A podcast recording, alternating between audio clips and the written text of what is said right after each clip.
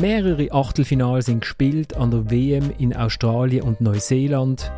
Der Match zwischen der Schweiz und der Iberischen Halbinsel wird beim Stand von 1 zu 6, 1 zu 5 abgebrochen, wegen Mitleid. Die Europacup-Saison vom FC Basel wird nach nur zwei Spielen abgebrochen und niemand hat Mitleid. Die Fankurven protestieren in den ersten 15 Minuten gegen Kollektivstrophen und ziehen damit die Stimmung in den Stadien in Mitleidenschaft. Und wir fragen uns, muss der FCZ gar nicht europaweit nach einem Stürmer suchen, weil er ihn schon in der eigenen Garderobe hat? Ist der FC Winterthur der gute Samariter, der selbstlos allen fünf Goal schenkt, die sie gerade wirklich brauchen können? Und ist IB jetzt auf dem direkten Weg in die Gruppenphase der Champions League? Und damit herzlich willkommen zu der dritten Halbzeit, einem Fußball-Podcast von Tamedia. Mein Name ist Florian Ratz und ich habe eine großartige Runde bei mir, wie ich finde. Mir schräg gegenüber steht der Marcel Rohner, wie er sich selber bezeichnet, der Giotto Morandi von der dritten Halbzeit.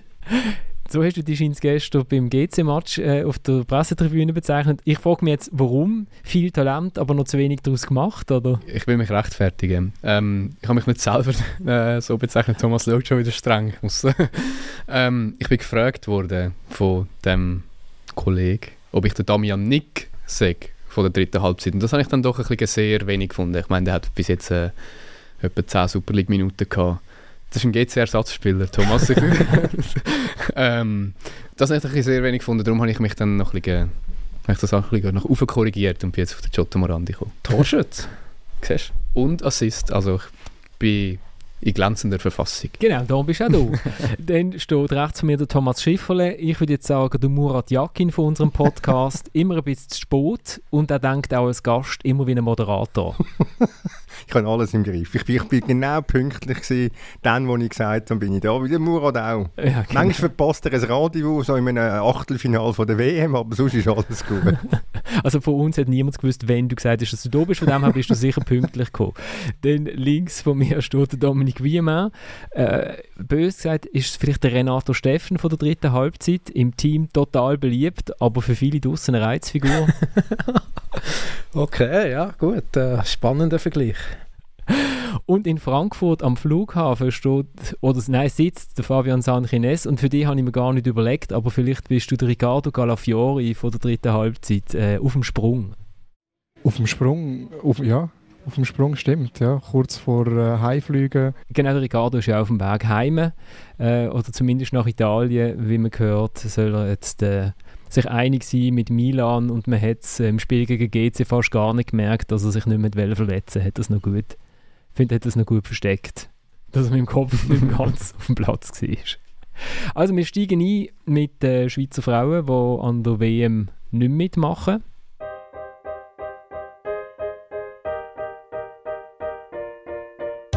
Ähm, die haben teilweise fast Katz und Maus mit uns gespielt. Ähm, ähm, glaube, extrem verdienter Sieg und heute sind wirklich unsere Grenzen aufgezeigt worden. Ja, ich glaube, jetzt kann man wirklich so ein bisschen, wenn man das zusammenfasst, das Turnier für uns, dann kann man sagen, defensiv haben wir wirklich einen Schritt in die richtige Richtung gemacht. Wir haben ein bisschen gelernt, die verschiedenen Systeme gut, stabil zu verteidigen, hinter dicht zu stehen. Und jetzt geht es wirklich darum, dass wir in der Offensive wirklich ein bisschen besser können, ähm, den Angriff ausspielen können. Ähm, aber ich glaube, wir müssen auch ein bisschen Distanzen verkürzen, weil wenn wir so tief verteidigen, ist es natürlich für unsere Offensivspielerinnen sehr, sehr hart, den ganzen Weg nach vorne zu gehen und dann wirklich noch Qualität Qualität in Abschluss zu bringen. Das war Lia Welti, die Captain der Schweizer Innen, die mit 1 zu 5 gegen Spanien rausgegangen sind. Und ich bin froh, Fabian, dass du in der letzten Sendung eine schöne Tradition von unserem Podcast fortgeführt hast, nämlich äh, die perfekten Voraussagen. Du hast nämlich gesagt, abgeschossen werden sie nicht. Schweizerinnen. Ja, ja, äh, ich habe ich ha gefunden, dass das gehört da rein. Ähm, wollte mich da gut einfügen in dem, in dem Podcast, dann schon wieder dabei sein.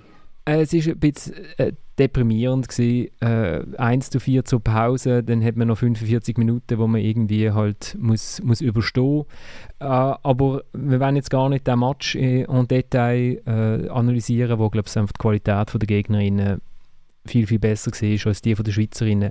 Sondern mehr so, was ist das jetzt für ein Turnier gewesen? Also mit Gruppensieg hat man ja eigentlich nicht können rechnen, ist ein Erfolg. Dann kommt das Spiel gegen Spanien, wo man damit eben müssen rechnen, dass es sehr, sehr schwierig wird. Und dann hat man immerhin ein Goal weniger bekommen als die Männer in Katar gegen Portugal. Wenn ich das Resultat erwähne, geht dem Thomas das Handy aus der Hand. Was ist das jetzt für ein Turnier für die Schweizerinnen? Ja, wahrscheinlich ist es wirklich einfach genau der, der, der Iststand von dem Team und vom Schweizer äh, Fußball der Frauen aufzeigt. Und zwar der Gruppensieg, das ist sicher ein Erfolg. Man muss aber schon eine Relativierung eben sehen, dass, eigentlich, dass sie wirklich in der schwächsten Gruppe sind. Äh, Gegnerinnen Norwegen, also die, die top gesetzt waren, äh, sicher nicht in aller, ihrer allerbesten Verfassung gewesen. Ähm, gegen Neuseeland haben wir dann gleich noch ein bisschen Glück gehabt mit dem Pfostenschuss in der ersten Halbzeit von, von Neuseeland. Ähm, und dann am Schluss, dass eben der Unterschied so klar ist gegenüber Spanien, ja, ist ein Stück weit schon ein bisschen ernüchternd, muss man sagen. Aber eben auch nicht komplett überraschend wahrscheinlich. Also von dem her ist es eigentlich wirklich, das Turnier hat eigentlich gezeigt, wo das die Schweiz ist. Du bist ja am Tickel gewesen, Dominik. Äh, hast in der ersten Halbzeit hast du etwas zum Schreiben gehabt? Ja, und wer im Stadion hat ja auch Säcke gestabt wieder mal, weil ich irgendwie immer auf die gleiche Seite geschaut. Also ja, ähm, ich meine, ich habe das wirklich sehr aus der Ferne verfolgt, das Turnier bis dahin. Und habe dann wirklich so gedacht, hat ja viel gelesen von diesen Spanierinnen mit den atmosphärischen Störungen und der Trainer. Und es haben ja wirklich auch Spielerinnen, viele Spielerinnen gestreikt, 15 sind es ja mal ursprünglich gewesen, Fabian. Und dann denkt ja vielleicht, oder? Ist, es ist ja bis jetzt in diesem Turnier sie sind sehr, sehr solid gestanden. Vielleicht liegt da irgendetwas drin. Und es ist dann ziemlich schnell klar geworden, nein, da liegt gar nichts drin. Und das finde ich auch schon, in diesem Ausmaß finde ich schon überraschend.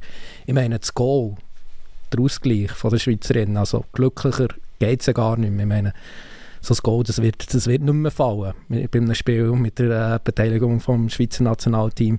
Und dann hat man noch einen Schuss auf das Goal. Du musst aber, musst aber das Goal beschreiben. Wie will man das beschreiben? Ich meine, es ist ein Eigengoal, das Eigengoal des Jahres, oder? Also ein Rückpass vor Mittellinie, ähm, wo Goalie, Goal, der Goalie nicht kann, ähm, ähm, abfangen kann, weil er halt relativ unplatziert kommt und relativ stark, aber blöderweise halt auf das Goal.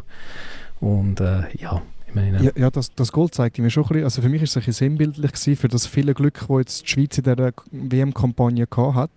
Nur hat es dann am Schluss wirklich nicht so viel gebracht. Und das Interessante ist, ich habe am Tag vorher noch mit den spanischen Journalisten und Journalistinnen geredet und ähm, die sind äh, ziemlich überzogen davon, dass jetzt die Schweiz wird gewinnen die eine die hat schon ihren Rückflug für den Sonntag gebucht, schon flexibles Ticket, aber äh, sie, sie hat gesagt, sie, sie hat gebucht.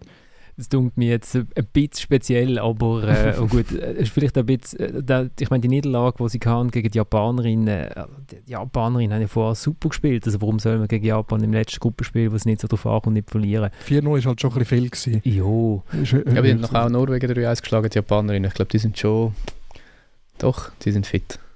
Marcel, du übernimmst ja, habe ich gehört, den Stab in der Berichterstattung, weil der Fabian ja bei den IB Frauen äh, jetzt im Trainerteam innen ist und darum nicht mehr über, äh, über das Frauennationalteam sch äh, schreiben kann. Und damit einen lieben Gruß an unseren Chef Uli Kegi, der das glaube ich noch nicht weiss. Okay. das wäre so bilateral abgemacht, aber äh, ja, aber ist, gut, ist okay, jetzt Uli.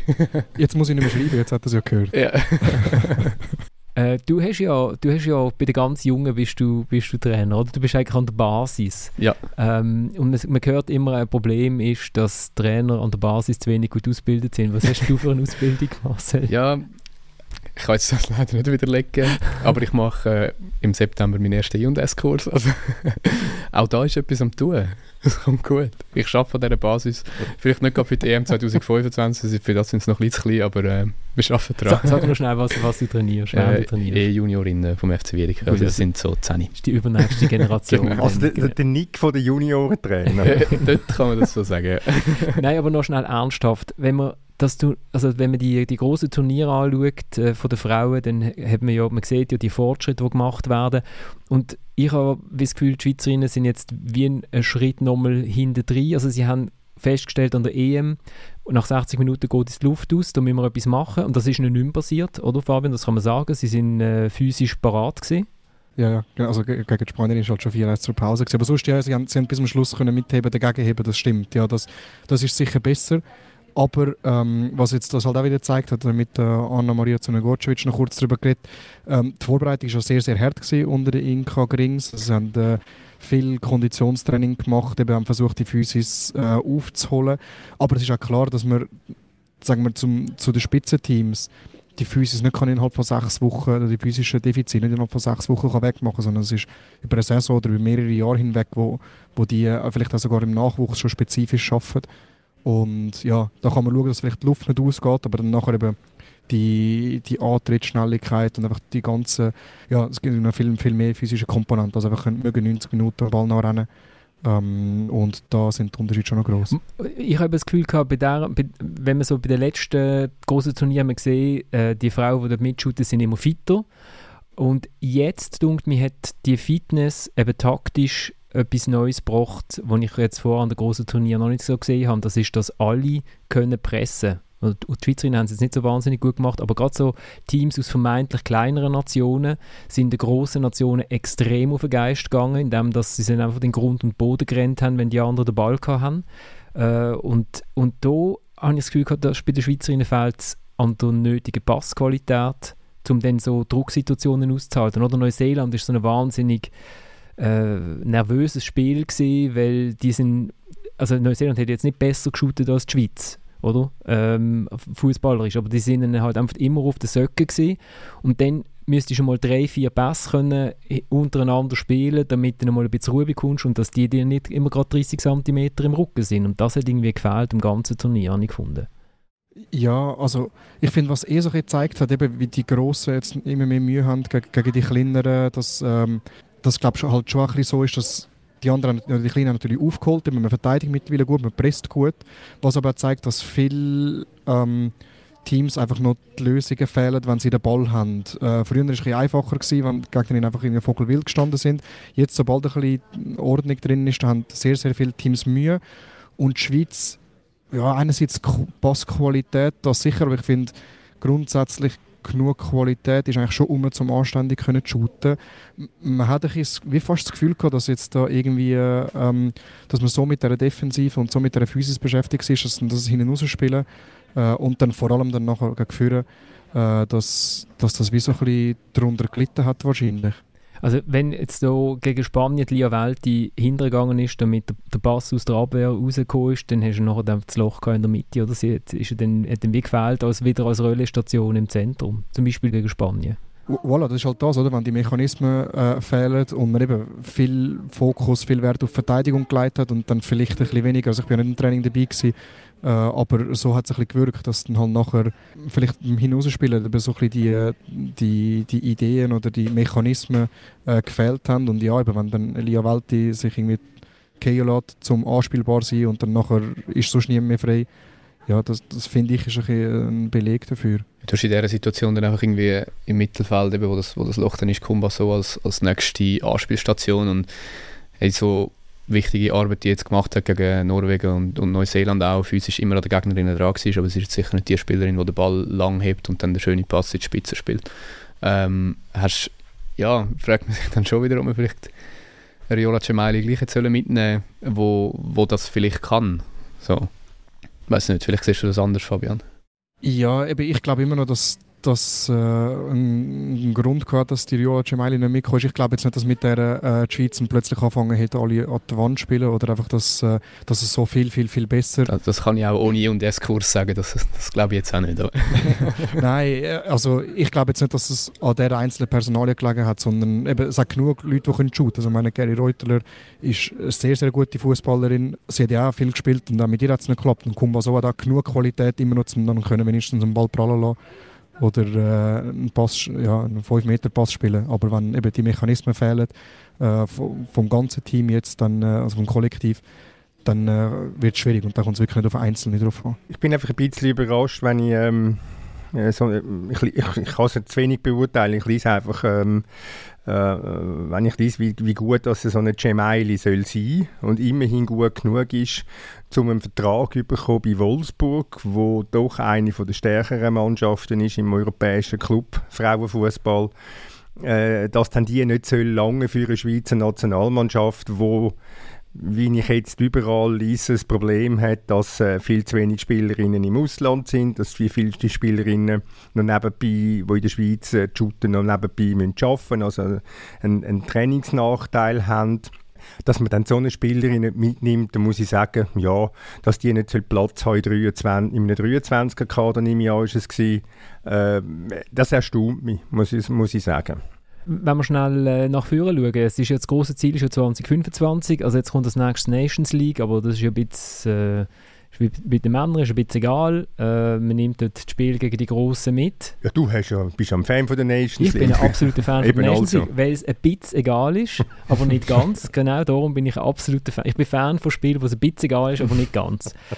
äh, und, und nachher kommt das große Turnier in der, in der Schweiz, wo man ja qualifiziert ist was passiert jetzt da? Also, äh, Dinka Grings hat gesagt, ja, alle die Clubs geben sich Mühe und der Verband gibt sich Mühe und wir geben uns Mühe, aber wenn, wenn sich alle nur Mühe geben, ja, also ich muss ehrlich sagen, dass jetzt gerade von der, von der Inka ist, ähm, gerade jetzt zum Schluss, und auch während dem Turnier ein bisschen, ich das Gefühl gehabt, dass vieles eine Art schöner dann ein ist. Jetzt auch gerade da von der, von der Liga, also zum Beispiel, sie ist ähm, dann recht immer ein bisschen genervter von den Fragen, wenn es eben darum geht, viele Spielerinnen von der Schweizer Liga dabei, hat sie gefunden, dass die Schweizer Liga viel zu schlecht gemacht wird.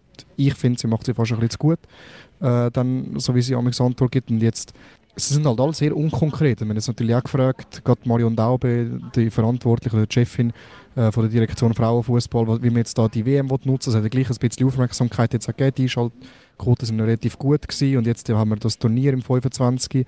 Und das heißt immer, ja, jetzt schauen wir, wir analysieren, wir haben ein paar Ideen, es werden gewisse Sachen werden dann gemacht, aber so richtig konkret ist man noch nicht. Aber ja, man hat jetzt die Aufmerksamkeit. Ich glaube, es hat ähm, ein bisschen mehr Leute jetzt nochmal gegeben, dass, äh, wo, wo, gemerkt haben, dass, dass die Schweiz auch ein Frauennationalteam hat. Da werden jetzt halt Clubs werden müssen investieren ähm, oder halt die, die Aufmerksamkeit müssen nutzen, der Verband auch. Und ja, man gesehen, es gibt etwas aufzuholen. Ja, weißt du, nur ein Zettel von denen, die es jetzt da so tut, als würde es interessieren und im Fernsehen Match schauen, dann wirklich einmal würde einem Samstagmorgen, Sonntagmorgen oder wann auch immer äh, ins heere Schürli rausgehen und ein Match schauen, ähm, dann wäre dann, dann wär dem Frauenfußball auch geholfen. Aber einfach nur am Fernsehen zuschauen bringt eben gar nichts.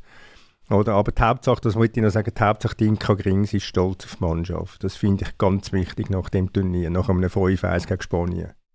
Aber der Murat ist, glaube ich, auch stolz auf seine Spiele. Murat ist auch stolz, ja, das war ein Quatsch in, in so einer ja, Situation. Aber, aber das, das, was der Tommy gesagt hat, ist ja grundsätzlich ein Problem. Also, eben am Samstagmorgen oder Sonntagmorgen im Herrenspiel spielen. Sie am Morgen? Ich glaube, nein, nein, nein, nein, nein, nein, nein, nein, das stimmt nicht. Das stimmt wirklich nicht. Das ist ich habe ja gesagt, oder wann auch immer. aber äh, man, man könnte ja auch, man kann am Nachmittag shooten aber es geht ein bisschen um das natürlich, oder? Dass wenn es länger oder äh, mehr Spiele in den, in den Stadien sind, auch wenn es jetzt vielleicht noch nicht das erste Mal äh, oder wenn das erste Mal dort Spiel ausverkauft ist, aber halt je mehr, dass man auch ein, ein Erlebnis bietet, dass man auch ähm, nicht mehr kann hingehen kann, wo man, ja, ich weiß nicht, kann ein Bier trinken auf der Tribüne und vielleicht nicht muss irgendwie hinter einem ähm, hinter dem Absperrgitter irgendwie stehen. Das, das hilft sicher und wahrscheinlich braucht es ein bisschen, also Zeit braucht es halt auch, aber wenn man sieht, wie es in Spanien, England, zum Teil auch Italien, Frankreich, gibt es auch Spiele, wo in den Stadien wirklich schon viele Leute anziehen, dann äh, das grundsätzliche Interesse ist da. Es muss natürlich, klar, die Qualität in der Liga ist halt eben noch nicht so oder bei weitem nicht so, so hoch wie, wie jetzt in den Ländern, wo ich gesagt habe, in den Ligen, wo ich gesagt habe. Das, das braucht auch Zeit. Dort schaffst du ja jetzt dran, Fabian. Oder Gib das Qualität. Was hast du für eine Trainerlizenz eigentlich? Bist du schon ein bisschen über die JS-Stufen aus?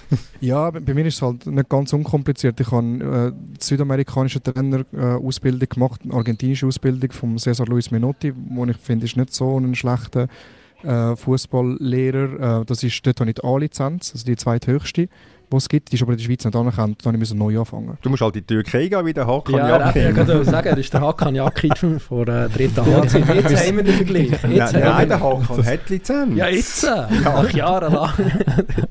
aber kein Club mehr, der noch trainiert, oder? nein, das, wir haben, haben sonst den Jugendforsttrainer. mein Türkisch ist ein bisschen eingerostet, darum ist das mit der Türkei gar nicht so einfach. Gut, also Fabian, wir, wir lassen dich. Du hast ja nur eine 30-stündige Reise. Du hast jetzt noch ein Flügel äh, von Frankfurt auf Zürich und dann äh, schaffst du eigentlich weiter oder machst du noch eine Ferien? Ey, ähm, also das Ding ist halt, am Mittwochmorgen geht es ins Trainingslager mit, mit IBE. Da habe ich sicher ein paar Tage, wo ich, wo ich am liebsten nicht würde wo äh, schaffen, wenn es geht. Äh, St. Pölten. Zwei Testspiele gegen St. Pölten. Und äh, dann nachher, ich muss mal im Dienstplan schauen, ich habe noch nicht so genau angeguckt. Ich hoffe, ich habe noch zwei, drei Tage frei. Das wäre noch schön, aber sonst... Äh Was verdient man eigentlich als so einen Trainer? Ist man das so hoch bezahlt? Wie der Raphael Vicky? Ja, sehr hoch bezahlt. Eigentlich den, den äh, Journalistenjob mache ich eigentlich nur noch so als, als Hobby, weil mir das Spaß macht. Nein, also es ist... Ähm, Äh, die, äh, wenig, wenig. Also es ist äh, eine 15% Anstellung äh, und das ist noch sagen wir von der Prozent her, wenn man es mit dem, Geld, mit dem Geld im Vergleich setzt, relativ aufgeräumt. Aber da hast, du, da hast du im Monat schon durch mit, dem, mit zwei Testspielen, oder? Da sind die 15% schon erschöpft. äh, ja, also wahrscheinlich wären nur schon alleine mit, äh, mit dem Einlaufen jeweils wären die 15% schnell mal ausgeschöpft. Aber äh, wir, wir, sind uns ja, wir Journalisten sind uns ja alle gewöhnt, auch ein bisschen mehr machen als als verlangt ist. Aber ich bin also begeistert von dem Pensum 15%. Wie man auf das kann kommen, muss man dann mal erklären, Fabian. Ja, also ich habe nicht geschrieben, den Vertrag, aber, äh, also komm. aber ja, es, ist, es ist nicht viel, äh, genau, es ist bei den Frauen halt noch nicht viel äh, Budget um. Vielleicht kommt das noch hinsichtlich EM25. Das, das ist ja eine Idee gewesen, die die Süddeutsche gebracht hat, oder? Die, die Männer könnten ja bei den Nationalteams äh, ein bisschen von ihren Prämien abgeben äh, an die Frauen, weil weh würde es nicht machen. Vielleicht könnte Raphael Vicky vom, vom kommenden Double, vom kommenden Double-Bonus noch irgendwie und Champions League Bonus, Champions League Qualifikationsbonus noch etwas abgeben. Fabian, danke vielmals. Äh, gute, gute Schluss von deiner Reise. Und ich würde noch schnell sagen, ich glaube, von den WM-Tipps, die wir am Anfang abgegeben haben, ich glaube, Australien shootet heute noch, aber die, die wären noch drin. Also die USA, wo, alle, wo die alle kamen, sind glaube ich nicht mehr dabei. Habe ich, habe Nein, die sind nicht mehr dabei, ja, ja, das stimmt. Ja. Das stimmt. Ciao Fabian, danke vielmals. Tschüss zusammen, viel Spaß noch. Wir gehen weiter und zwar gehen wir nicht zu IB, weil da werden wir ja unbedingt noch die Auslosung mitnehmen. Laufen, ich kann sie da am Laufen. Gut. Ich sehe so, ja. Gut, also. Wenn, wenn alle bei konzentriert sind, liegt es daran, dass alle die Auslosung anschauen. Dann gehen wir nach Basel.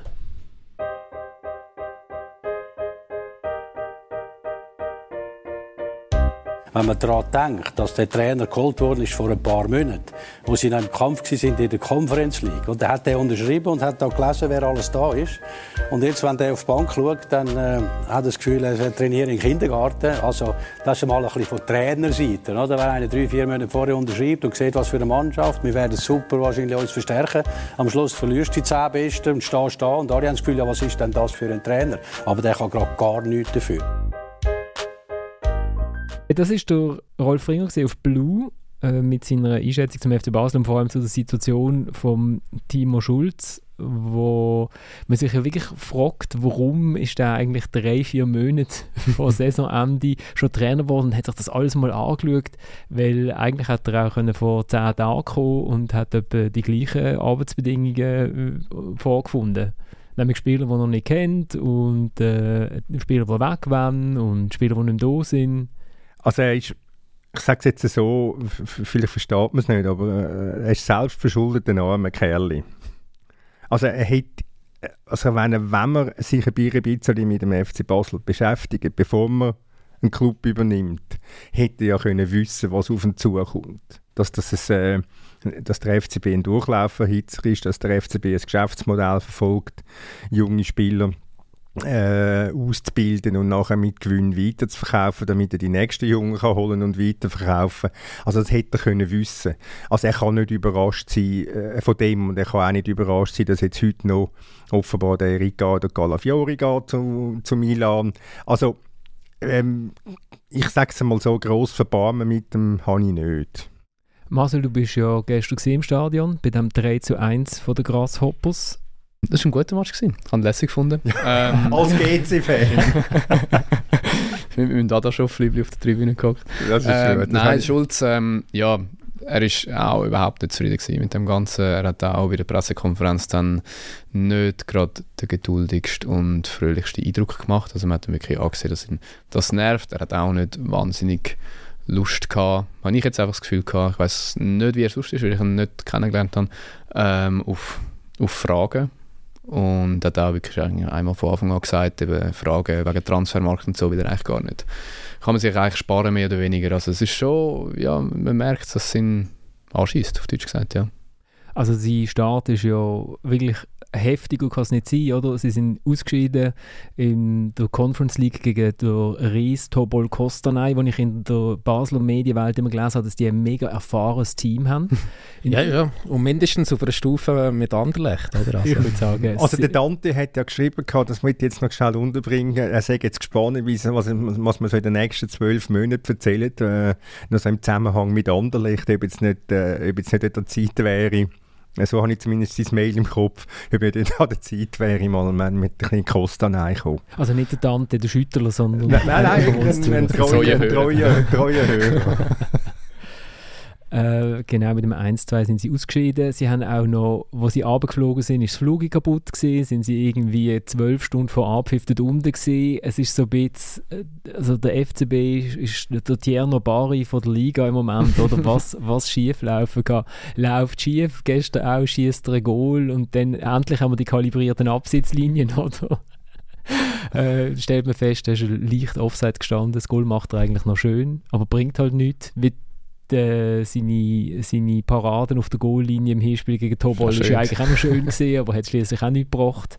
Ja, und sie sind schon, also sind wirklich auch nicht gut gewesen. Also sie haben, ich sage jetzt, ähm, also GC hat insgesamt auch nur irgendwie fünfmal aufs Goal geschossen, aber Basel hat sicher mehr Anteil gehabt, sie haben vor allem mehr gehabt, aber sie sind nicht gut sie sind nicht wahnsinnig gefährlich, sie sind nie so gefährlich vor das Goal gekommen, dass jetzt GC jemals hätte irgendwie, klar, wenn das 3-2 fällt, dann sieht es dann wahrscheinlich anders aus, ähm, aber irgendwie auch nach dem 3-2, äh, nach dem vermeintlichen 3-2 nie das Gefühl gehabt, es kommt jetzt irgendwie die, die wahnsinnige Schlussoffensive oder GC kommt ins Zittern oder so. Also wirklich auch nicht gut gewesen. Aber das hast du gesehen gestern, warum es jetzt Dominik Schmid nicht mehr bei GC ist, sondern bei Basel.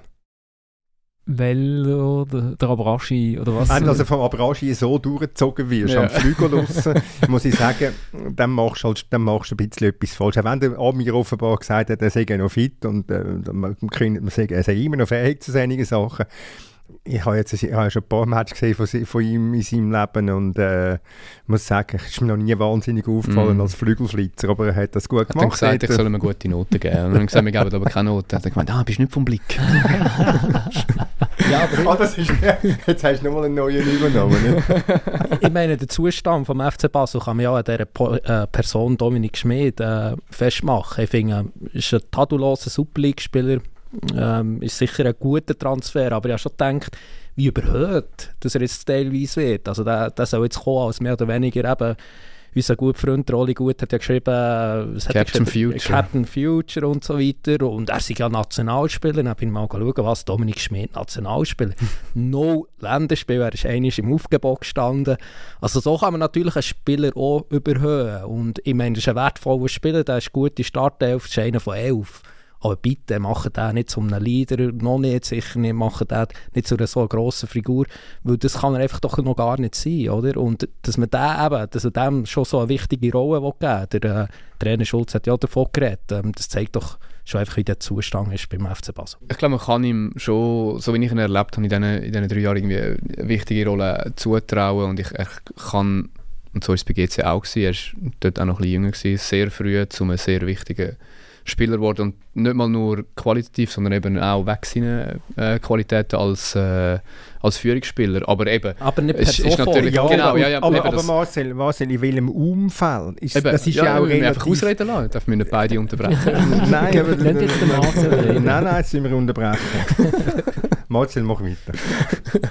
Nein, eben, ja, das Umfeld ist das eine und natürlich nicht per sofort, auf jeden Fall. Ja, er muss dort reinwachsen. Man kann natürlich nicht ähm, nach seiner Verpflichtung irgendwie das Gefühl haben, eben, der wird jetzt äh, Captain oder was auch immer. Das ist schon klar. Wenn, ja. wenn, wenn einer von drei Spieler bist, die noch Deutsch kann in dieser Mannschaft, dann ist ja klar, dass du dann relativ schnell wichtig bist und dann strahlst du auch nach dem Match immer von der Fernsehkamera an. Das wirkt ja auch nochmal so, wie wenn jetzt das ein, ein Leader wäre. Oder? Und das per sofort ist ja das, das grosse Problem beim FC Basel. Also all die Spieler, die ja kommen, und das haben wir hier schon an dieser Stelle schon manchmal erwähnt, die können einfach in der Regel nicht per sofort funktionieren. Die haben per sofort eine viel zu grosse Rolle, als sie eigentlich dazu befähigt sind.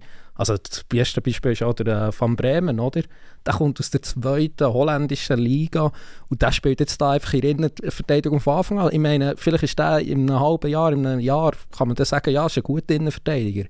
Aber eben, die Saison fällt jetzt an, es ist einfach zu früh, mir tut die Emo gefallen. Gestern zur Pause ausgewechselt. Das muss er jetzt zuerst schon mal als junger Spieler können verkraften Also ja, mir macht diesen Spielern wirklich keinen Gefallen. Das wäre auch nochmal eine Recherche wert. Hat es das schon mal gegeben, dass ein Trainer die ganze Abwehr ausgewechselt hat während einem Match? Uff, Thomas. Hat der alle Scalafiori auch noch aus am Schluss? Das ist, also ja. ist, die ganze, die ganze Viererkette ist ausgewechselt. Scalafiori hat sich schon selber ausgewechselt, weil ja. es WhatsApp Pro ist aus Mailand. Das ist, das, ist, das ist auch bemerkenswert, ja. oder? Und das zeigt die ganze Unzufriedenheit vom Trainer. Klar, die, die einen sind offenbar noch Geld gesperrt und, und äh, gefördert gewesen und, äh, und der Van Bremen muss schon schützen vor sich selber, wenn der so spielt wie gestern. Also das ist wirklich ein Problem bei diesem Match, die können nicht verteidigen, hast du das Gefühl gehabt. Ich meine, 1-0 ist irgendein wirres Pressing auf links, wo noch ja, die ganze... alle auf dem Mann dort, oder? Also auf den, das dritte Gefühl, sie müssen den Abels jetzt daran hindern, dass er den Ball weiterspielt und dann haben einfach alle... es aber nicht, genau, weil, wieso ja. auch? Äh, man hat es ja probiert, das langt ja schon, genau, und dann ist die ganze Zeit überzogen und eben Finn von Bremen ist schon der zweite krasse Ballverlust, äh, wo er dann auch noch das Glück hat, dass der Ball dann immer gerade noch reingeht. Das, das passt dann auch dazu. Der äh, Andi Reh, der äh, Verwaltungsrat vom FC Basel, hat dann am Samstag noch ein Statement, also vor dem Match, auf die Webseite gestellt, wo, wo er die Clubphilosophie erklärt, wie wenn äh, das noch nie gestanden wäre, dass der FC Basel junge Spieler äh, muss kaufen und dann teurer verkaufen, hat er das jetzt nochmal erklärt. Ich habe jetzt aber interessant gefunden und das ist halt der Unterschied zwischen dem FCB von früher noch, wo immer gesagt wird, ja, ja die haben ein aufblosendes Kader gehabt und zu viel Geld ausgegeben. Der FCB früher hat die Spieler, wo er äh, gewusst hat, dass die werden gehen, ersetzt gehabt, bevor dass sie gegangen sind. Das sind nämlich meistens die, die sie ersetzt haben, schon ein halbes Jahr im Kader gewesen. Und er sagt jetzt, es entspricht hingegen nicht unserer Strategie, dass wir kopflos Neuzugänge verpflichten, noch bevor uns Spieler überhaupt verlassen haben. Und das ist doch absurd. Also du kannst nicht behaupten, dass in dem Moment, wo sie der Andi Diouf und, äh, und der äh, Superstürmer, der Zeki Amduni, äh, fix übernommen haben, dass sie nicht gewusst haben, dass die im Sommer weg sind. Gut, jetzt kann man sagen, Tierno Bari haben sie ja geholt, äh, Yashari haben sie wahrscheinlich wollen als Diouf-Ersatz, aber äh, das ist ein bisschen wie wenn, ich weiß nicht, du, du, Thomas ist jetzt der, der Coop-Filialleiter und dann äh, macht man Tomaten auf Aktion oder? Und sagt, Thomas, du musst vor allem bei den Tomaten, es ist Sommer, die Leute kaufen Tomaten, so, du musst dort äh, Umsatz bolzen. Und dann sind alle Tomaten weg. Und dann können wir sagen, du verkaufst gar keine Tomaten mehr. Äh, ja, haben auch gar keine bestellt. Ja, ja, wir bestellen erst, wenn die letzte weg ist. Oder? Dann kommt die nächste Tomatenladung. Und so schafft der Trainer jetzt. Ja, so schafft der Trainer. Aber ich meine, wenn du die Erklärungen hörst von dem Verwaltungsrat, dann also ist das... Äh, viel mehr Naivität kannst du gar nicht, kannst gar nicht sagen. Aber es überrascht mich nicht, äh, wenn, ich, wenn ich ihn so mal, ich habe ihn mal erlebt in einem Hintergrundgespräch und ich sage es jetzt mal freundlich, also er war relativ unbefleckt in dem Hintergrundgespräch von fußballerischem Wissen. Ich habe es dann auch gleich noch bemerkenswert gefunden, eben wenn man es irgendwie weiß, aber dass dann wirklich das im ersten Satz dann auch steht, also du machst ein Statement irgendwie, wo, wo auch ein etwas soll hergeben und dann schreibst du eigentlich im ersten Satz, das ist unsere Philosophie, dass wir äh, Spieler holen und wieder äh, Tür verkaufen. Im ersten Satz schon so sagst. Und der Dominik hat es letzte Woche glaub, gesagt, eben, es ist jetzt wirklich einfach Ausbildungsverein Borussia Dortmund mäßig. Also es ist so, macht schon nicht gute Figur, finde ich. Ja, und was noch in diesem Statement auch noch drin ist, ich meine, noch so die Erklärung, warum dass man die Spieler oft auch so spät holt. Ja, die wegen halt auch zu anderen Clubs und wenn sie halt dann nicht irgendwie zu diesen Clubs kommen, dann kommen sie halt dann noch zum FC Basel. Oder? Und das sind für mich zwei Sachen drin. Erstens ist es eben schon mal nur problematisch, dass du bis Ende August warten um noch wirklich noch Spiele zu holen, weil, wie wir die Saison, die hat angefangen, sie hat schon ein grosses Saisonziel, weil sie jetzt schon verpasst. Und zweitens zeigt es ja irgendwie halt auch, ähm, warum diese Spieler zum FC Basel kommen, oder?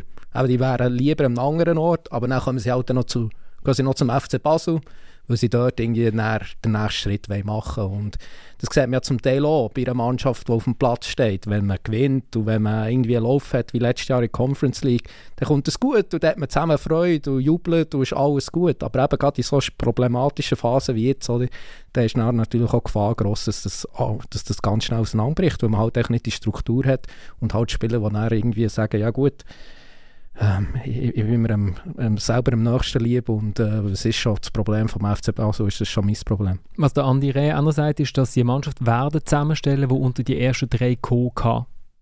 Aber look, das Problem ist doch, äh, jetzt haben sie ein ganz, ganz wichtiges Argument verloren, dass man überhaupt auf Basel soll gehen als ausländischer Spieler. Und das ist der Europa Cup. Und da ich, also ich bin nicht sicher, ob die noch große, große, große Qualität können verpflichten können äh, wenn das Argument wegfällt, äh, wenn es nur schon Conference League ist. Wenn du, wenn, wenn du nicht blöd bist und ein bisschen den Markt ver verfolgst, dann weißt du, warum also ein Amduni und ein Juff für so viel Geld haben können verkauft werden. Die wären nie für das Geld verkauft worden, wenn Basel nicht im Halbfinale gewesen wäre von der Conference League in der letzten Saison. Da bin ich überzeugt. Man könnte auch sagen, äh, es ist eigentlich ein Glück für den Timo Schulz, dass sie ausgeschieden sind, weil jetzt kann er eigentlich mal ein bisschen mit dem Team arbeiten. Blöd ist, wenn man noch gar kein Team hat, wo man mit ihm arbeiten kann. Marcel, tu doch noch ein bisschen GC loben. hey, sie haben es gut gemacht. Ähm, ich war wirklich überrascht, gewesen, weil sie haben Beziehungsweise sie haben eigentlich in den ersten zwei Matches auch schon jeweils sehr gut angefangen. Gegen Servet und gegen Lausanne sind, sind die beiden Matches in der ersten Halbzeit gegen Lausanne klar besser, gegen Servet finde ich auch besser gewesen. Jetzt wieder gegen Basel, sind aber dann in beiden Matches eingebrochen. Ähm, die Luft war dort wirklich draußen gewesen. Man hat auch gemerkt, dass von der Bank wirklich einfach sehr wenig kommt. Damian Nick zum Beispiel, ganz junge Spieler. Ähm, und das Mal haben sie es ähm, wirklich gut abgespielt, finde ich. Sie haben es sehr souverän gemacht und den Einbruch haben sie nicht mehr gehabt. Das ist so der grosse, also natürlich der grosse Unterschied jetzt gewesen. Und ähm, ja, trotz allem glaube ich, dass in der Breite sind sie immer noch zu wenig gut besetzt. Also sie, haben, sie eine ganz okay erste Mannschaft, finde ich. Also die, die erste Elf, die, die ist gut. Ähm, ich glaube auch die, die Abwehr, die, die wächst jetzt ein zusammen. Das sind ja auch, also von diesen vier Spielern ist, ist nur einer, einer da gewesen, schon letztes Jahr und der macht im Moment gerade nicht den besten Eindruck. Ähm, die anderen drei machen es gut. Das, das, der Jumuseko. Der Jumuseko ist das, genau. die anderen drei machen das nicht schlecht bis jetzt. Ähm, aber eben, es ist einfach in der Breite noch zu wenig äh, Qualität da. Ich sage jetzt, wenn einer von denen, der Bruno Bernhard hat dreimal die erste äh, die Startformation ist genau gleich gewesen und ich sage jetzt, wenn einer von denen mal irgendwie wird fehlen, dann wird es dann schon mal eng. Aber die, aber die einschlägige Presse hat heute äh, ausführlich äh, Theo Corbeano gelobt. Ja, ich habe jetzt auch noch übrigens abgeklärt, wie man jetzt das endlich sagt. Es ist Theo, also der Vorname sagt man, äh, spricht man Englisch aus und es ist Corbano. So, jetzt ist das äh, okay. endlich geklärt. Genau. Dann sollen doch See streichen, dann wissen wir das von Anfang an. Das, das, sind also, Eltern, das sind die rumänischen Eltern, dass man das so ausspricht. Corbano. Ja, aber das ist, also, ja, haben, ja, bin tatsächlich ins Schwärmen gekommen, aber ich muss sagen, ich schwärme immer, das ist super. Der Pass zum, zum Einzel von Felipe de Carvalho ist, äh, ist ziemlich, ziemlich gut. Ja. Kann man so spielen. Zwei, drei Mal im Match hat der Trainer Freude. Mhm. Genau dort durch, wo kein Verteidiger hatte und aber der Goalie auch nicht.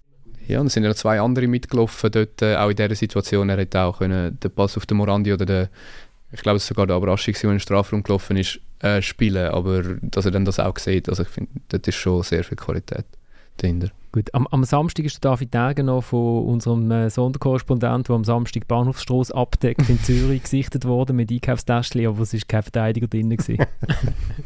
Kopftabletten. aber er hat, sich, er hat sich gewundert, warum er in Zürich einkauft und nicht in Basel an der Freien Straße. Ist, ist näher von seinem Wohnort. Ist halt näher von Schindelegi, das ist halt so.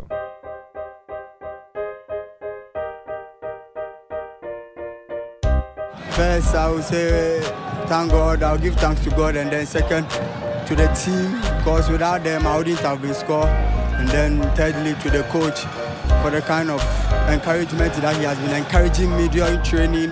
No one knows tomorrow. Injury might come, anything. So if they want a new one, maybe who will be a backup, no problem. Der Daniel Afrie, äh, der Doppeltorschütz äh, für den FC Zürich beim 13-0 gegen Lugano. Das dritte Goal hat der, äh, Jonathan Okita geschossen. Und es ist so lustig, gewesen, der Kommentator hat während dem Match gefordert, dass dann der Daniel Afrie nach dem Match ein Interview geben nachdem er das zweite Goal geschossen hat. Und ich habe sofort auf dem Kanapee gesagt, ich kann dir jetzt schon sagen, was er sagt. Ich danke Gott und das hat er auch als erstes gemacht. Er hat als erstes Gott gedankt, als zweites der Mannschaft und als drittes dem Trainer. Absolute Hierarchie. Der ihn gestützt hat. auch obwohl der Thomas in zersetzender Art und Weise äh, seine Qualität bei, bei, der Pressekonferenz in Frage gestellt hat, oder? Gegenüber dem Bo Henriksen. Welche Qualität? Vom Daniel Afrie. Ja. ja, ich habe ich han ihn in den ersten zwei Spielen nicht so gut gesehen, wie, der, wie das der Bo Henriksen gemacht hat für das ist er Trainer, äh, dass er ihm Vertrauen gibt oder nicht. Er hat ihm das Vertrauen gegeben, ist überzeugt von dieser Lösung und er hat ja nach dem Match einen, einen, einen spannenden Satz gesagt, der Henriksen. Der weiß, wo das Goal steht. Er weiß, nein, nein, das weiß nur der Santini, darum sitzt er auf der Bank. Nein, ähm, es, ein wenig, es ist ein wenig schwieriger, jemanden zu finden, der besser ist als er. Und das tut mir noch eine erstaunliche Aussage, muss ich sagen. Also ich habe sie auf Tonband, er kann nicht dementieren, dass er das gesagt hat. Also eigentlich hat er seine Transferwünsche gerade selber torpediert am, am Samstagabend. Weil du hast schon am Samstag im Tag geschrieben, man suche einen kleinen Haaland. Also nicht, der muss nicht klein sein, sondern... Äh, Einfach ein Jungen. Ich noch günstiger. Ja. Einer, der 30 bis 40 Goal garantiert, hat äh, Canepa dem SRF noch gesagt. Oder? Ja, Zahlen schwanken, Zahlen schwanken. Okay, okay. Manchmal sind lange auch schon 25. ja, nein, sie suchen einfach, sie, sie, also das ist das, was der Henrik ja schon länger will, einen neuen Stürmer. Er ist einfach auch, einfach auch mit, mit, mit dem Ausblick dazu mal, dass der Dosin könnte gehen, und Dosin ist jetzt tatsächlich gegangen. Aber es ist nicht ganz so, so einfach halt im Moment. Jetzt hofft er, jetzt hofft er dass dann langsam so mal in England und Deutschland der Transfermarkt ein bisschen in Schwung kommt und dass dann dort irgendwo einen übrig bleibt, der für sie allenfalls könnte in Frage kommen. Aber ich meine, wenn, wenn du einen hast im Kader, der zwei Goal schießt gegen Lugano, klar, nicht ganz so schwer gemacht wurde vom Gegner, muss man auch sagen. Aber dann kannst du ja zufrieden sein. Mal schauen, äh, es hat sich jetzt, das, hat, das, hat jetzt, das ist jetzt schön am Samstagabend für den jungen Mann und er, er weiß er weiß es ja einzuschätzen. Das, das kommt ja dem in dem Interview mit dem, unserem alten Freund Chef auch, kommt ja auch raus. Oder? Also er wäre jetzt nicht plötzlich verstört, wenn dann ein neuer Spieler kommt. Ich verstehe es eben anders. Aber als Backup, ja, ja. es ist sehr herzig, er hat gesagt, ja, ja, ja man weiß ja nie, Nein, aber er könnte ja auch auf einer anderen Position spielen. Okay. Also er ist, er ist jetzt nicht gerade also ist jetzt nicht gerade so, dass er jetzt sagt, jetzt muss ich zu 1000 Prozent immer spielen. Er hat gesagt, ja, man hat dann noch im Cup haben noch Red Star und so und wenn dann dort ein anderer shootet, ist es schon okay für mich. Es ist, ich habe es recht herzig gefunden als Backup, aber ja. Ich habe das allgemein das Interview schön, also ja, äh, auch wenn es die, die Floskel waren, ich habe es allgemein schön gefunden. Also wir können eigentlich äh, Beat legen, und es wäre ein schönes, äh, schöner Sommer hätte, afrikanisch, also so Sing-Sang, super. äh, Jetzt äh, haben wir gesagt, dass 2-0 gegen Iverdon zum Start, das hat äh, nicht so einen grossen Wert. Wir wissen mehr, wenn sie gegen Servet und gegen Lugano geschootet haben. Das haben sie jetzt gemacht, vier Punkte. Sie haben in jedem Match mindestens zwei Goal geschossen, oder drei jetzt zuletzt.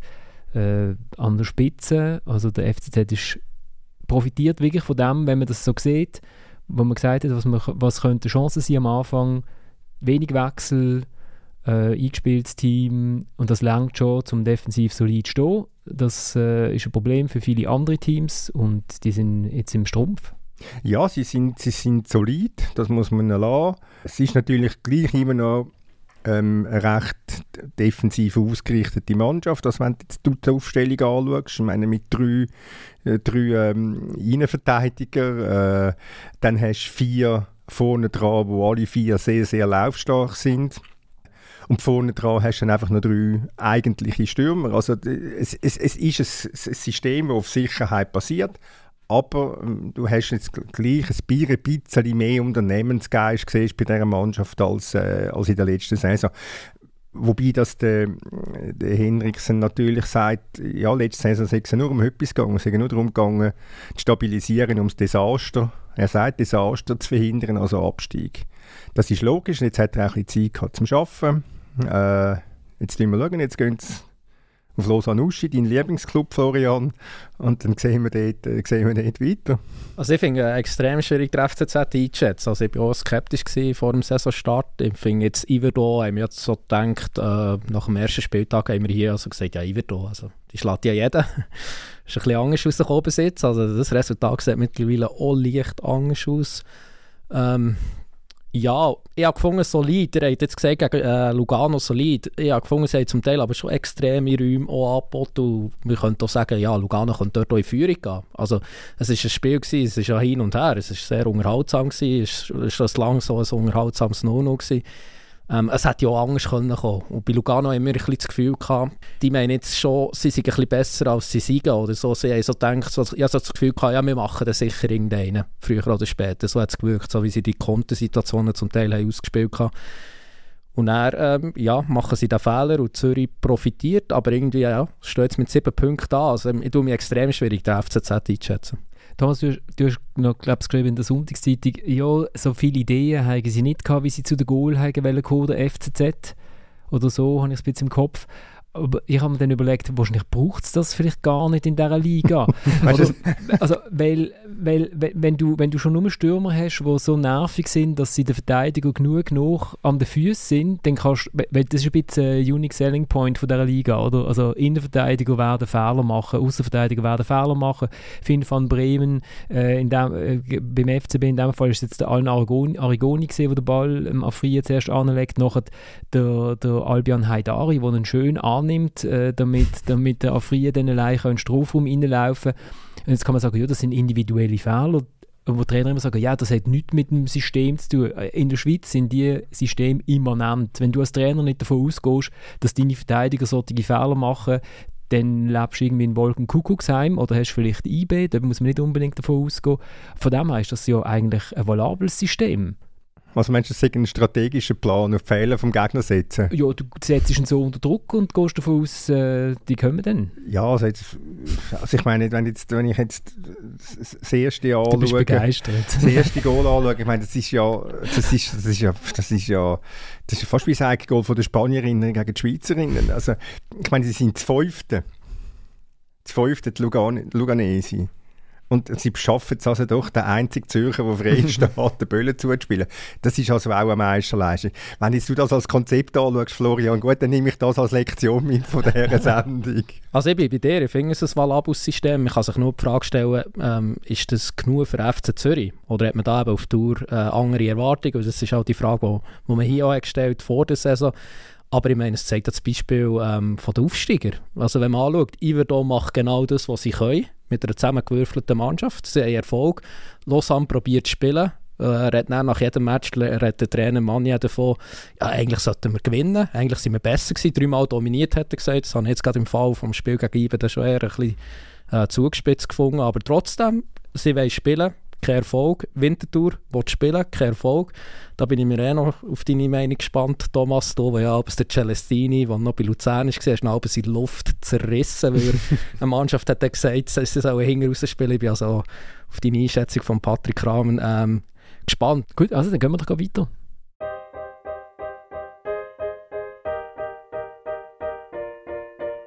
Ich habe das Gefühl, es war mehr oder weniger äh, das gleiche Spiel wie letzte Woche. Wir haben die Chancen, äh, machen sie nicht. Und hinten sind wir einfach, ich weiß nicht, ähm, wir wissen, dass wir rausspielen wollen, das ist das, ist, äh, das Ziel, aber am Schluss äh, ja, ist, ist äh, Kompaktheit, Defensivarbeit äh, das Wichtigste. Und wenn du keinen bekommst, hast du min mindestens einen Punkt. Ähm, aber definitiv fünf Goal, mit 5 Goal kannst du nicht gewinnen, kannst, kannst keinen Punkt holen. Und, äh, ja.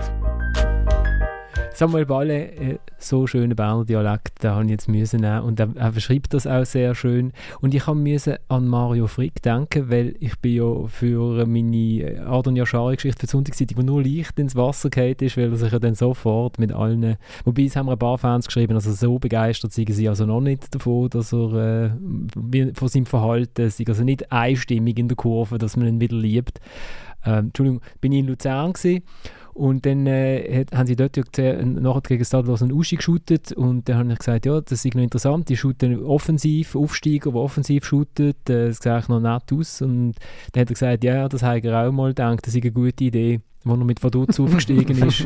Und dann haben irgendwann mal vor der Winterpause müssen feststellen, ui, äh, wird zu wenig Punkte auf dem Konto, muss man vielleicht einmal ein bisschen defensiver spielen. Ich weiß nicht, ob der Patrick Rahm auch gerade in dieser Lernkurve ist. Also zwei Matches, 4 zu 10 Goal.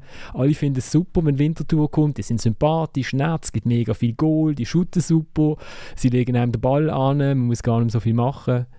Hast du noch keinen geschossen, Jean-Pierre? Da bitte. Nein, ich habe am, am haben einen hochrangigen Angestellten vom FC Winterthur mal irgendwann, ich weiß nicht, nach dem dritten oder vierten Goal ein WhatsApp geschrieben, Mann, oh Mann, wie ihr verteidigt. Und er schreibt dann retour, er sei etwa gleich wie vor einem Jahr. Äh, bis dann einmal gelernt haben, dass wir müssen defensiv spielen Ich meine, der Ansatz von Patrick Rahmen, das ist ja schön und gut und recht, aber es ist einfach naiv. Die Qualität von dieser Mannschaft lange nicht und es kannst äh, ähm, wenn er, er sagt schon, es habe ja nichts mit der Spielanlage zu, die vielen Gegengol. Aber wenn du natürlich das Gefühl hast, du könntest von hinten raus spielen, dann passiert und dann machst du halt, wenn du einen Fehler machst gegen eine Mannschaft wie IB, dann lange, äh, lange jetzt schon gegen Basel, wenn du Fehler machst, dass die ausgenutzt werden. Ich meine, die haben ja in, in Basel drei Goal geschenkt, jetzt am Samstag haben sie etwa dreieinhalb Goal geschenkt. Also, das, das geht nicht und er wird, äh, wird früher oder später nicht darum herumkommen, äh, die Mannschaft anders auszurichten. Es ist, nochmal, es ist lobenswert, es ist schön, es sieht ja lustig aus, wenn Winterthur da versucht mitspielen, aber dann musst du natürlich A, darfst du, darf, darfst du defensiv nicht zähnig Fehler machen und B, musst dann halt so Chancen, wie sie der Turkis hat am, am Anfang vom Match, die musst halt dann einfach, die musst einfach verwerten. Aber noch, also er wird nicht darum herumkommen, früher oder später, seinen sein, sein hehren Plan von offensivem Spiel zu ändern.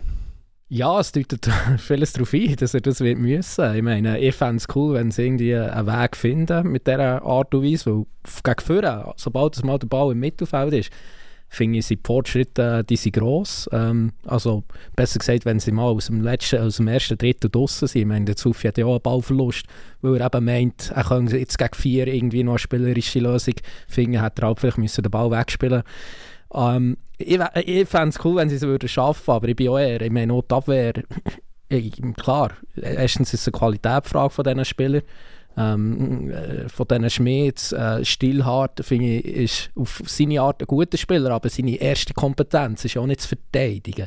Er ist ein spielstarker äh, Verteidiger, das hat er jetzt in dieser Szene dort nicht gezeigt, bei seinem Fehlpass, aber trotzdem, ähm, ja, entweder man braucht noch mindestens ein, zwei Spieler dort hinten. Ich meine, es ist ja ähm, es ist auch schon letzte Saison, ähm, hat man es näher, weil man mit, mit jedem Mann hat verteidigt, hat man irgendwie einen Weg gefunden, aber schon da hat man müssen sagen, die qualitative Besetzung in Verteidigung, na ja, oder man tut auch wieder radikal umstellen, aber ich weiß nicht, ob das der Rahmen kann. Was man bei ihm das Gefühl hat, der Lichtung ist doch recht groß gewesen.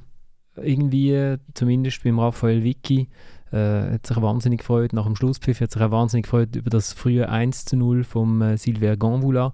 Ich glaube, das zweite Goal wird ihm fast noch ein bisschen mehr gefreut. Dort habe ich so das Gefühl gehabt, das ist, das ist doch die Stärke von eBay. Einerseits technisch gut und andererseits dem, dem Gegner körperlich auch so überlegen, dass der wie immer, wie immer wegspickt. Thomas ist ja, völlig, nein, nein, völlig, völlig richtig. Aber gerade das zweite Goal auch das zeigt ja die Naivität von, dem von dieser Verteidigung. Der Janik Schmid geht als, Rech als Innenverteidiger, steht er plötzlich an der rechten Seitenlinie raus lässt sich dort, also J- und S-mäßig äh, äh, überspielen vom, vom Eiten. Also äh, du gehst nicht so in den Zweikampf hinein. Das ist ausgeschlossen. Aber ist auch, gut, ist auch gut gemacht vom Eiten, oder? Ja, aber trotzdem, du kannst dich als Verteidiger, Monteiro, ja. aber du kannst als Verteidiger doch nicht so in einen Zweikampf hineingehen. Das geht doch nicht. Stell den Spieler einfach. Nachher rennt er ihm nach.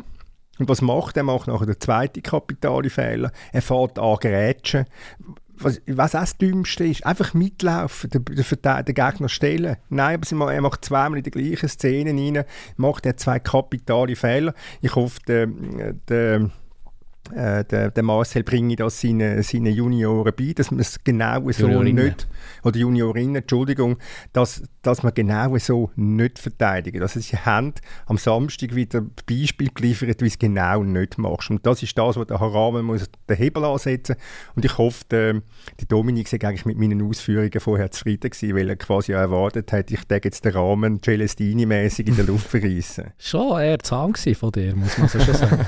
ich habe eigentlich zu IB gekommen. Man hat es nicht gemerkt, aber ich probiere es nochmal. Ja, ich meine, die Startphase ist, das ist ein grosses Thema ähm, nach diesen zwei ersten Matches, dass man, einfach, äh, dass man überhaupt nicht zufrieden war, wie man in den Match reinkommt. Und ja, jetzt in diesem Match ist, ist alles aufgegangen, ähm, von dem her hat man da eine Reaktion gesehen ich habe gefunden, jetzt eben 5-2, ähm, äh, ja, jetzt bin ich gerade mehr mit dem Resultat. Ähm, ja, schlussendlich, es kommt doch ein bisschen anders laufen, das muss man so noch sagen. Also, ähm, es wäre jetzt verfrüht, wenn man jetzt sagt, ja, jetzt hat man alle Probleme behoben, aber so sehen sie es natürlich auch nicht. Äh, der Raphael Wicki, der wird es schon anders einschätzen. Ähm, aber ja, ich meine, es hätte wirklich anders können laufen der Match. Trotz allem, logischerweise gewinnt der äh, IB, aber da fehlt halt trotz allem auch die, die Souveränität, oder? Da führt man 2-0 ähm, so früh. Und trotzdem kommt man irgendwie wieder, äh, bringt man den Gegner zurück ins Spiel, ähm, ja, dann hat man noch den abgefälschten Freistoß noch vor der Pause und ich meine, der Gegner kann nach der Pause gerade wieder äh, zurückkommen und dann bringt man es dann irgendwie so über die Runde. Also das ist die Souveränität, die man bis jetzt noch nicht hat gesehen, die hat man jetzt auch in diesem Match nicht gesehen, mit denkt, Ähm, aber es ist eine Reaktion. Und jetzt ist ja der Gegner, beziehungsweise die, die beiden möglichen Gegner sind draußen in der Champions League Qualifikation, nämlich die sind ja am Schauen. Ja, Slovan Bratislava oder Maccabi Haifa. Slovan hat man vor zwei Jahren gehabt, ähm, slowakisch Meister. Ähm, hat man dort, ähm, ist man eine Runde weitergekommen. Äh, wird man sicher auch favorisiert sein gegen die Gegner. Auch tendenziell Maccabi Haifa ist auch ein schwächer eingeschätzt als IBE, ist der israelische Meister. Also, man hat jetzt wirklich eine gute Chance, in die Champions League reinzukommen. Und Servit hat, um das noch ergänzen, hat, ähm, wenn es jetzt weiterkommt gegen Glasgow Rangers, wäre es gegen PSV Eindhoven oder Sturm Graz im Playoff. Könnte, könnte schwer werden. Aber, Gerade bei den Holländern würde ich mal sagen, ja. Holländer ist ja eigentlich der Belgier von, vom Europa. Ja gut, der FCZ so. weiss noch, wie es gegen PSV Eindhoven kann ausgehen kann. Ja, ist nicht, ist nicht so schön gewesen. Eigentlich, wenn man jetzt so als IB die Saison anschaut, es ist eigentlich auch nicht so schlimm, wenn, man noch nicht, wenn alles noch nicht so richtig läuft. Oder? Also man muss ja einfach den Steigerungslauf anbekommen, um dann bereit zu sein bei diesen zwei Matches in der Champions League. Und ich sage jetzt mit einer Auslosung, wenn du nicht in Gruppenphase kommst, es kann passieren. Äh, Sollte aber nicht. aber, aber jetzt musst du eigentlich in, das, in die Gruppenphase kommen. Also, also ich meine, es hat so wieder Glück, relativ Glück gehabt bei dieser Auslosung. Also wirklich letztes Jahr Anderlecht. Ähm, wir haben uns jetzt hier an dieser Stelle lustig gemacht, oder vor allem Kollegen aus Zürich und Basel. Aber das ist natürlich eine andere Hausnummer als jetzt Slovan Bratislava oder Maccabi Haifa. Also das muss man sagen, IB hat ganz andere finanzielle Möglichkeiten als die Mannschaften. Also sie werden favori favorisiert sein und ja, ich meine, wenn hast du schon wieder so eine Chance, so in die Champions League hineinzukommen, die würdest du besser nutzen, ja. Und was schon faszinierend ist, IB kann irgendeinen Stürmer von neuem holen, der seit 200 Jahren kein Goal mehr geschossen hat und, äh, und dann shootet er in geil schwarz und plötzlich ist der Ball drin. Stefan Schapisa, oder? Also ja, äh, eben, wenn man die Statistik anschaut, denkt man, äh, aber eben, ich will gar nicht mehr über einen Stürmer vorab beurteilen, der IB holt, weil ich meine, ihre, ihre, ihre Erfolgsbilanz in dieser Hinsicht ist, die ist natürlich grossartig, muss man sagen. Und der Convula hat sich schon in Vorbereitung hat sich wirklich gut eingefügt gehabt, dass er, ich meine, er kommt aus zwei schwierigen Saisons, wo er mehr oder weniger Ersatzspieler nur ist, kein einziges Goal hat erzielt und er hat schon da gezeigt, mal, er kann sofort eine Verstärkung sein. Jetzt spielt er das erste Mal von Anfang an. Ähm, ja, der Schuss ist nicht schlecht, muss man so sagen, das Goal. Und ähm, ja, die Konkurrenzsituation die ist gross, so im Sturm. Also man hat eigentlich vier Stürme, wo eigentlich jeder spielen will, wo jeder eigentlich auch von Anfang an kann spielen. Ich glaube, die Probleme sind wirklich eher hängen bleiben. Ich habe lustig gefunden, heute äh, Morgen eine Zusammenfassung geschaut ähm, und der vom, der Mann vom SRF hat dann von der zweiten Garde geredet und das sagt doch auch irgendwie alles, wenn dann der Cedric Gitten zu der zweiten Garde zählt. Also irgendwie... Das tut mir jetzt ja. ein bisschen überraschende Einteilung, ehrlich gesagt, oder? Kann man so sagen, ja. ja. Gut, dann äh, müssen wir durch den Rest ein bisschen durchrattern. Äh, Yverdon gewinnt in, in Lausanne mit äh, gefühlt drei Goalschüssen äh, und zwei Goal. Der Ludovic Magna hat gefunden, sie sind super überlegen gewesen, aber ich habe gesagt, ja, du kannst ja 45 Minuten lang in der zweiten Halbzeit shooten, ohne eine Goalchance zu haben, dann musst du dich ja nicht wundern. Äh, der äh, Stadlos Uschi hat fast gewonnen gegen Servet, bis in der 96. Minute äh, der Pflücke einen wunderschönen Freistoß reinmacht und Servet hat bis jetzt, hat die haben so ein bisschen IB-Anwandlungen also die haben ja gegen Zürich haben sie nicht überzeugt, sie haben gegen Stade Lausanne haben sie auch nicht überzeugt, aber kommen am Schluss wenigstens immer noch zu Punkten mit irgendwelchen Einzelaktionen gegen den FCZ. Ist der Kutesa gesehen mit einem wunderschönen Schlemzer. Jetzt ist es der Pflücke. Gegen Zürich war der War. Der War hat auch noch geholfen. Hat auch noch genau. ganz leicht mitgeholfen, muss man doch auch sagen. Schöne Einzelaktion gesehen, ja. Vom War? Ja. ja, das ist wirklich das ist, das ist genau eine Einzelaktion gewesen. Äh, aber äh, was äh, man sehr muss gut halten, sie sind gegen einen belgischen Vertreter weitergekommen. Trotz einer roten Karte in der dritten Minute gegen den Enzo Crivelli haben sie sich wirklich mit, äh, mit Hauen und Stechen zum 2 und ins Penalty-Schießen gerettet. Und ich finde das, find das wirklich lässig, wie Servet offensichtlich richtig Bock hat auf den Europacup. Luzern, wo sich gegen Dürgarden auch in einem... Hast du richtig ausgesprochen? Nein, ich habe es nicht mehr so ausgesprochen beim letzten Mal. Mir ist bestätigt worden per Mail, dass ich es richtig ausgesprochen habe, aber dir, du, du hast so allergisch reagiert, dass ich es nicht mehr gemacht habe. Wo auch weitergekommen sind, wo, wo auch nicht... Gut, die schwedische Meisterschaft scheint nicht so stark zu sein, oder? Der, der eine Vertreter ist gegen Klaxvik raus. Aber trotzdem, Luzern hat auch richtig Bock und zahlt jetzt ein bisschen Cash dafür, haben wir schon gesehen in St. Gallen. Und sind aber trotzdem überzeugt, dass sie hier weiterkommen Ich äh, finde das, find das lässig. Ähm, Servet hat die Rangers, die mit einem 0 zu 1 gegen Kilmarnock in ihrem schottischen Modus gestartet sind.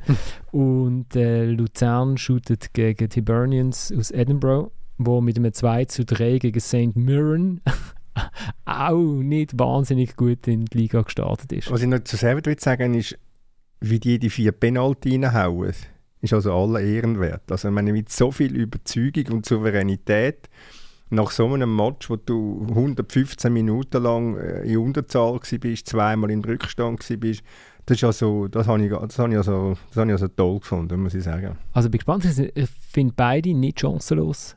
Eben die Schotten haben jetzt erst gerade angefangen, das könnte noch ein bisschen Vorteil sein. Die Frage ist einfach, das grosse Problem ist, kommen sie mit der körperlichen Belastung halt zu Gang, weil, weil sie sich das nicht gewöhnt sind, kommen sie mit dem Mentalen zu Gang, weil sie sich das nicht gewöhnt sind. Also eben, meine Luzern hat jetzt gestern, du hast es angedeutet, hat jetzt gestern natürlich sicher einen Preis dafür gezahlt, dass sie am Donnerstag gespielt haben im Europacup. Servet hat sicher einen Preis zahlt in, am Samstag in Lausanne, dass sie am äh, drei Tage vorher in Belgien gespielt haben. Also ich, äh, jetzt müssen sie sich zuerst wieder erholen. Also es wird, das wird, ich glaube, das, ist, wird ein, das wird ein Knackpunkt sein. Aber ich meine, aktuell kann man den Preis so zahlen. Und darum finde ja. ich, find das cool auch, eine Liga-Aufstockung. Irgendwie, ich muss sagen, oder, ja, jetzt irgendwie die Dringlichkeit, die, die Resultate sofort wieder zu liefern, die ist ja nicht mehr ganz so hoch, oder? Und man hat, also was man jetzt sagt, es, es gibt wirklich keine Mannschaft, es wird auch jetzt das mal keine Mannschaften geben, die irgendwie mit wieder fünf Punkten werden wieder absteigen. Also das ist auch irgendwie ein grosser Kritikpunkt gewesen, dass da jetzt Mannschaften aufkommen, die nicht werden konkurrenzfähig sind. Nach drei Spieltagen muss man sagen, äh, ist nicht so. Und ja, es gibt einfach ein bisschen Luft und vielleicht auch darum, es liegt sicher auch der Trainer, einem Weiler, einem Frick, der sofort hat gesagt nein, der Europa-Cup ist uns wichtig. Da hat sicher auch das Umdenken bei den Clubs äh, selber stattgefunden. Aber vielleicht ist es halt wirklich auch so, dass man halt dann sagt, ja, jetzt hat man halt Lausanne Uschi. Ähm, klar, Luzern hat jetzt gegen St. Gallen gehabt, aber trotzdem, es gibt halt trotz allem ein bisschen Luft. Ich bin, ich bin auch gespannt, wie sich das, also wenn jetzt IB, IB schon in einer Gruppenphase, die, die sind sich das ja gewohnt, die haben auch die Breite von diesem Kader. Äh, Luzern und Servet, wenn die jetzt... Servet ist auch in einer Gruppenphase. Servet ist auch in einer Gruppenphase, oder? Wenn, und Lugano ist auch in einer Gruppenphase. Äh, das, das sind ja die drei stärksten Mannschaften, die jetzt zumindest bis in Herbst ihnen eine Doppelbelastung haben. Und das könnte der Liga schon auch nochmal gut tun, dass es zumindest im Winter nicht irgendwie vorne schon alles äh, irgendwie schon abgesperrte Zonen ist. Mhm. Äh, der, der das ist aber unabhängig vom Modus. Das ist unabhängig vom Modus, aber trotzdem, ich habe jetzt, wenn ich so geschaut habe, das ist doch jetzt auch schon lustig. Also schön ist ja, dass die Liga auf ihrer Webseite auch den Strich nicht drin hat. sie, haben, sie, haben auch, sie haben auch interessante Darstellung bei, bei der Tabelle. Da könnte man vielleicht noch ein bisschen Eins nach dem anderen bei den Ligas. Also die Webseite, also es ist wirklich erstaunlich, wie sie von Jahr zu Jahr schlechter wird. Der, der FC Zürich, ja, aber sie bauen es jetzt langsam auf, oder? Der FC Zürich ist Erste und, und das Pfeile, wo zeigt, wie die Formkurve ist, ist runter. Das ist überraschend. Das ist eine Prognose. Das ist eine Prognose. Winterthur ist 12, dann das Pile offen. Ich sag nur, da ist noch... ja, die Seite ist wirklich, also das, die, die, die früher mal so gut gewesen, du hast so viele Informationen glaub, gefunden über die, ja, über die Spieler und die sind dann von einem Tag auf den anderen, also von einer Saison auf die andere sind die verschwunden, die Informationen, aber Gut. Also ich will gar nicht wissen, wie viel die Seite kostet. Das kommt wieder, das kommt wieder. Ich glaube, das, das ist wahrscheinlich wieder wie der TX Group, da kostet so Zeugs auch nichts. Ich glaube, das ist von ChatGPT programmiert worden. Äh, irgendetwas wollte ich noch sagen, aber jetzt haben wir, haben wir uns verschnurrt. Willst du noch über den Schlusspfiff reden ah, in St. Gallen? Nein, ich wollte den Mario Fricki spielen, ganz kurz zu Europacup und Spieler, weil das ist auch bemerkenswert, was er gesagt hat nach dem Match.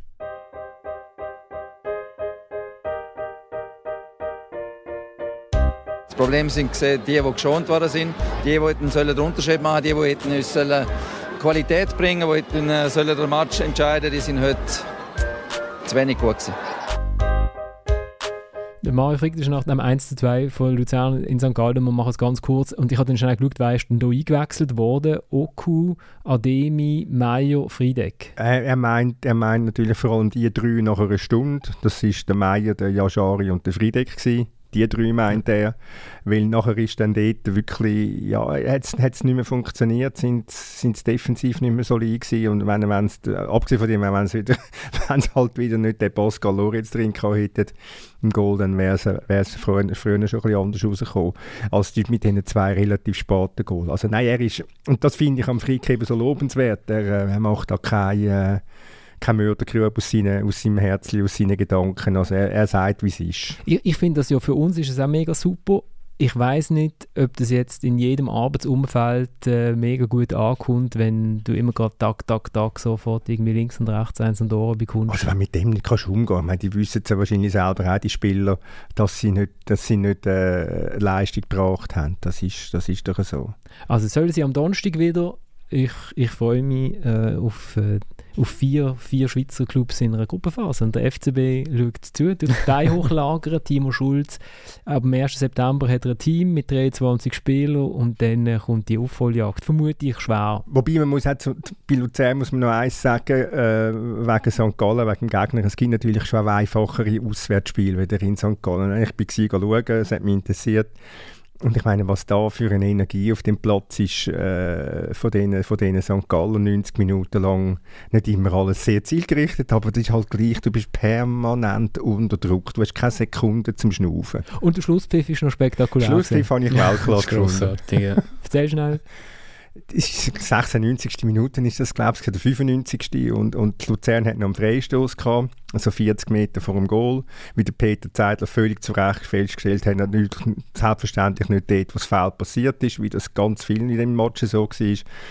Und, und der Yashari hat den Böllen und, und, und pfeift den Friedeck an und der Friedeck weiss nicht, was er soll machen und der Yashari weiss auch nicht genau, was er soll machen und die haben so einen hin und her und hin und her und hin und her. Und irgendwann denkt der Schneider, der Schiedsrichter, jetzt ist schon mal gut, ich pfeife ab.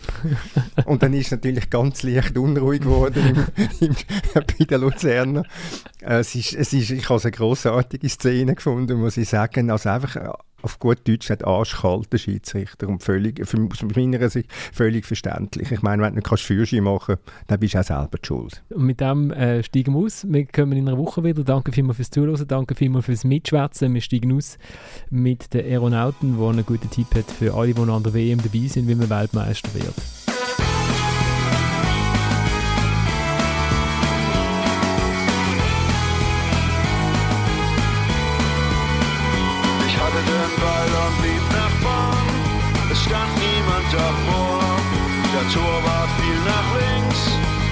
Ich schoss den Ball nach rechts ins Tor.